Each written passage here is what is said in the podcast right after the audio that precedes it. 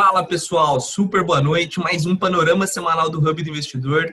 Primeira coisa, se você não é inscrito no nosso canal, fica o convite. Vamos fazer aquele recap da semana anterior. Semana marcada por muita volatilidade, pessoal, mas no fim ela acabou sendo positiva. O Ibov sobe 3,4%, cotado aos 104.723 pontos.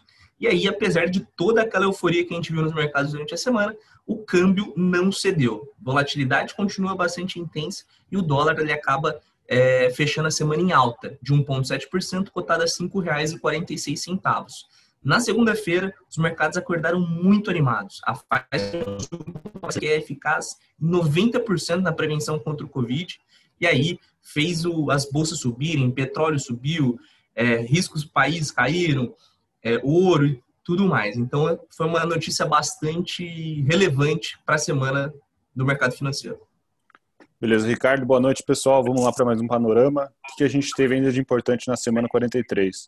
O ministro Paulo Guedes apareceu por uma série de vezes em um monte de eventos é, com o seu sempre tom bastante otimista, porém algumas falas deixaram o mercado sem apreensivo, principalmente na prorrogação do auxílio emergencial para 2021. Os presidentes dos bancos centrais, tanto Europa quanto Estados Unidos, também falaram bastante durante a semana e passaram o recado que a gente precisa de novos pacotes de estímulos para a gente retomar a economia nos patamares pré-Covid.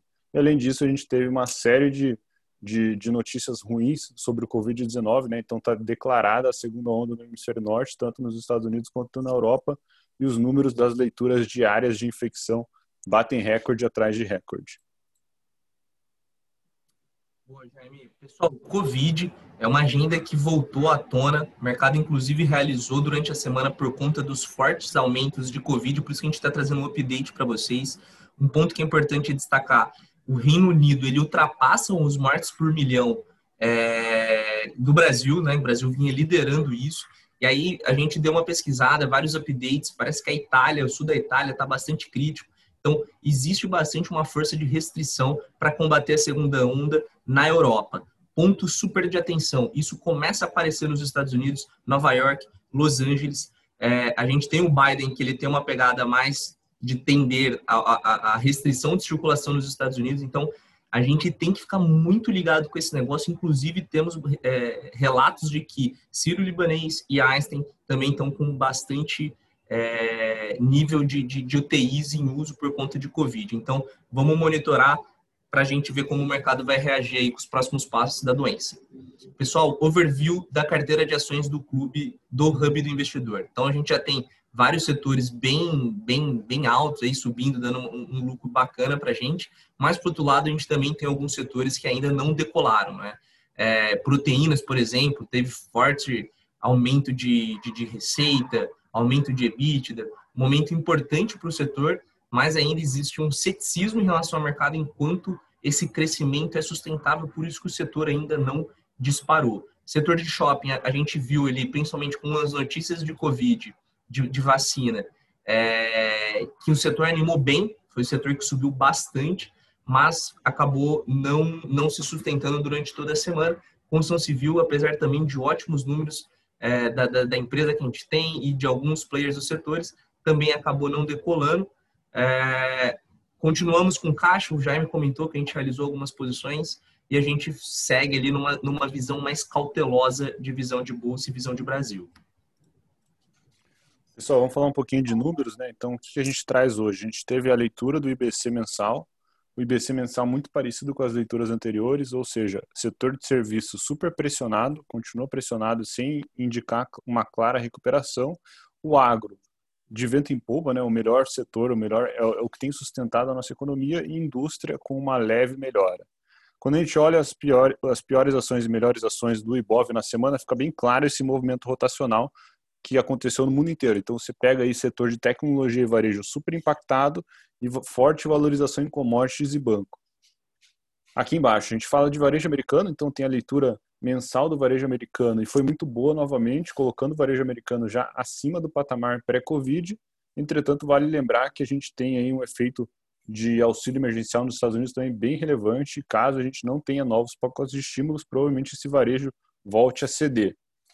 A gente abre também um pouco aqui de comércio exterior brasileiro, então uh, os níveis de, de, exportação do Brasil perante o mundo, Estados Unidos e China, e a gente mostra o tamanho da relevância da China, que aumentou demais a sua participação nas nossas exportações quando comparado com os Estados Unidos, que caiu nos últimos anos. Posições de estrangeiros, pessoal. Então a gente vê sim uma bolsa super comprada nos últimos dias por estrangeiros, isso sustentou o nosso fluxo até, até levar a 105 mil pontos a bolsa. Porém, a gente tem sim no índice futuro os estrangeiros um pouco mais conservadores, isso pode ser uma proteção de hedge ou pode ser até uma posição de cash and carry, e o dólar, como a gente vê, o dólar, mesmo com as bolsas subindo, o dólar não cedeu, mostrando que a relação não vai ser inversamente proporcional como naturalmente é. Então, o dólar vai continuar pressionado no curto prazo. Agenda, agenda, agenda finalmente a gente encerra aí a, a, os balanços, né? Então, vamos ter poucos balanços essa semana, acho que destaque para Azul. PMI, a gente volta a ter leitura de PMI na China, tanto industrial quanto serviço, e que é importante destacar aqui para vocês que a gente vai ter no Brasil o vencimento das opções na segunda-feira, o que deixa o mercado um pouco travado até meio-dia, uma da tarde, e a gente tem uma segunda prévia do GPM, que a gente sabe que o GPM, indicador de inflação, que pauta bastante os aluguéis, etc., está vindo bem alto, né? Tem vindo bem alto as últimas leituras. A gente vai ter uma nova leitura no dia 18. Vamos falar um pouco de análise técnica, pessoal. Estou com o gráfico semanal aqui para vocês. A gente já abriu a semana superando a semana anterior, com forte alta né, na segunda-feira, como o Ricardo comentou, com a notícia da Pfizer. A gente foi até os 105 mil pontos, que a gente falou que esses 105 mil pontos é o teto, né? Analogamente aos 120 mil de fevereiro. Fomos até lá, refutamos, mas a gente fechou a semana assim, em níveis super positivos, de 104,700.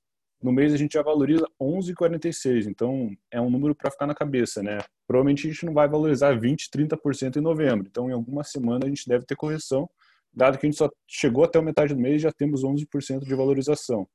As médias de 9 e de 21 estão apontando para cima, inclusive já com uma distância relevante, né? Não é normal, vocês podem acompanhar todas as outras barrinhas aí do curto prazo, não é normal a gente ficar tão longe das médias de 21 e de 9 no semanal, e alvos, alvos para cima seriam o 108 e o 110, né? A gente fez o pivô de alta, a gente rompeu as médias com bastante força e volume, né? Inclusive foi um dos maiores volumes da, da, da leitura semanal. Para cima do 105 seria o 108 e 110. Caso a gente venha a ceder novamente, a gente volta para aquele caixote ficando nos 100 mil pontos, 97, aquele tradicional caixote que a gente já operou por muitas e muitas semanas. Boa, Jaime. Pessoal, semana 43, então super importante a notícia da Pfizer. Assim, o mercado não aguenta mais esse negócio de Covid, então toda notícia de, de, de vacina é importante para o mercado e a combinação também com a definição do novo presidente norte-americano é importante, por isso que os mercados acabaram aí reagindo bem. Lembrando que o Biden era sim um candidato de Wall Street, a gente falou disso no último panorama. E aí, outro ponto que é super importante destacar, que a gente bateu na tecla com o pessoal do PRO, foi que houve um movimento de rotation, né? aquela rotação entre setores. Vem de papéis que andaram muito, como por exemplo os papéis de tech, e aí os papéis mais conservadores, como papéis de energia, papel de commodity, aviação, acabam entrando no radar dos investidores. Mas, pessoal, assim, não é porque saiu possível vacina, que tem o Biden, que as coisas estão resolvidas, né? Esse cenário de volatilidade ele vai continuar a gente, por exemplo, na quinta-feira corrigiu 2%, né, num tom bastante pessimista, principalmente em relação ao aumento dos casos de Covid e as novas restrições impostas à circulação para combater a segunda onda. E no Brasil, um ponto que acabou pegando é uma possível prorrogação e uma fala do Paulo Guedes em relação à prorrogação do auxílio emergencial, o que deterioraria ainda mais a nossa situação fiscal. Nos Estados Unidos, o Trump ele ainda tenta invalidar a provável vitória do Joe Biden, mas isso é cada vez mais difícil de acontecer, inclusive ele acabou ficando um pouco isolado dentro do Partido Republicano, já que no Brasil, outro ponto, a gente teve hoje as eleições municipais que não costumam fazer preço no mercado, mas ela é super importante porque você acaba liberando Congresso e Câmara para focar e retomar as pautas estruturais que a gente está tão ansioso e esperando que aconteça. Né? E na semana 43 a gente também teve muito balanço. Comentamos praticamente os principais ali para a galera do PRO e, e destaque para os bons números de Magalu e Via Varejo. E por fim, pessoal, Paulo Guedes falou bastante, sempre muito ativo, sempre muito otimista, recuperação em V, falando de saída de recessão, mas teve alguns pontos aí que deixou o, mercado bastante é, apreensivo, né? Falou de tributação de dividendos, falou de, de possível criação de um imposto digital e, por fim, também essa possível prorrogação do auxílio emergencial que colocaria as contas públicas é, numa situação ainda pior que a gente vem batendo com vocês, o quanto é frágil a situação fiscal brasileira. Pessoal, semana 44 é, tende a ser um pouco mais calma que as duas últimas, né? Provavelmente a semana 42 e 43 eram uma das mais importantes de 2020. A gente tinha eleições nos Estados Unidos, que a gente pode estar sim virando essa página finalmente. A gente tinha muitos balanços do terceiro trimestre. Além disso, né, que não estava no radar, que não estava na agenda, a gente teve notícia de vacina, a gente ainda teve declarada a segunda onda de Covid no hemisfério norte. Então, tudo isso ajudou a fazer essa bolsa saltar de 93 para 105, mas com muita volatilidade. Para agora, a gente acha que deve ficar um pouco mais calmo, mas com certeza não é nenhuma afirmação, porque a gente sabe o quão maluco esse mercado tem sido nos últimos, nas últimas semanas. O que a gente tem de agenda? Né? A agenda a gente já falou que vai ser muito mais calma. A gente só vai ficar atento ao IGPM, mas fato é que a gente já vira a página dos balanços trimestrais.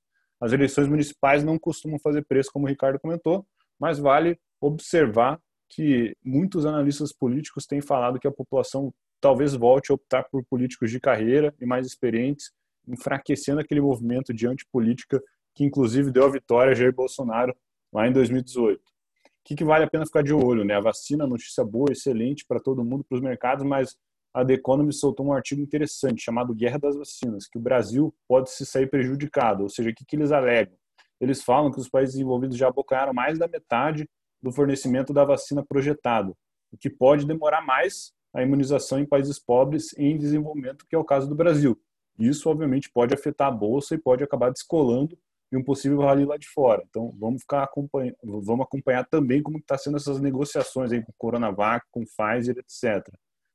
Vamos falar um pouquinho da estratégia do clube, né?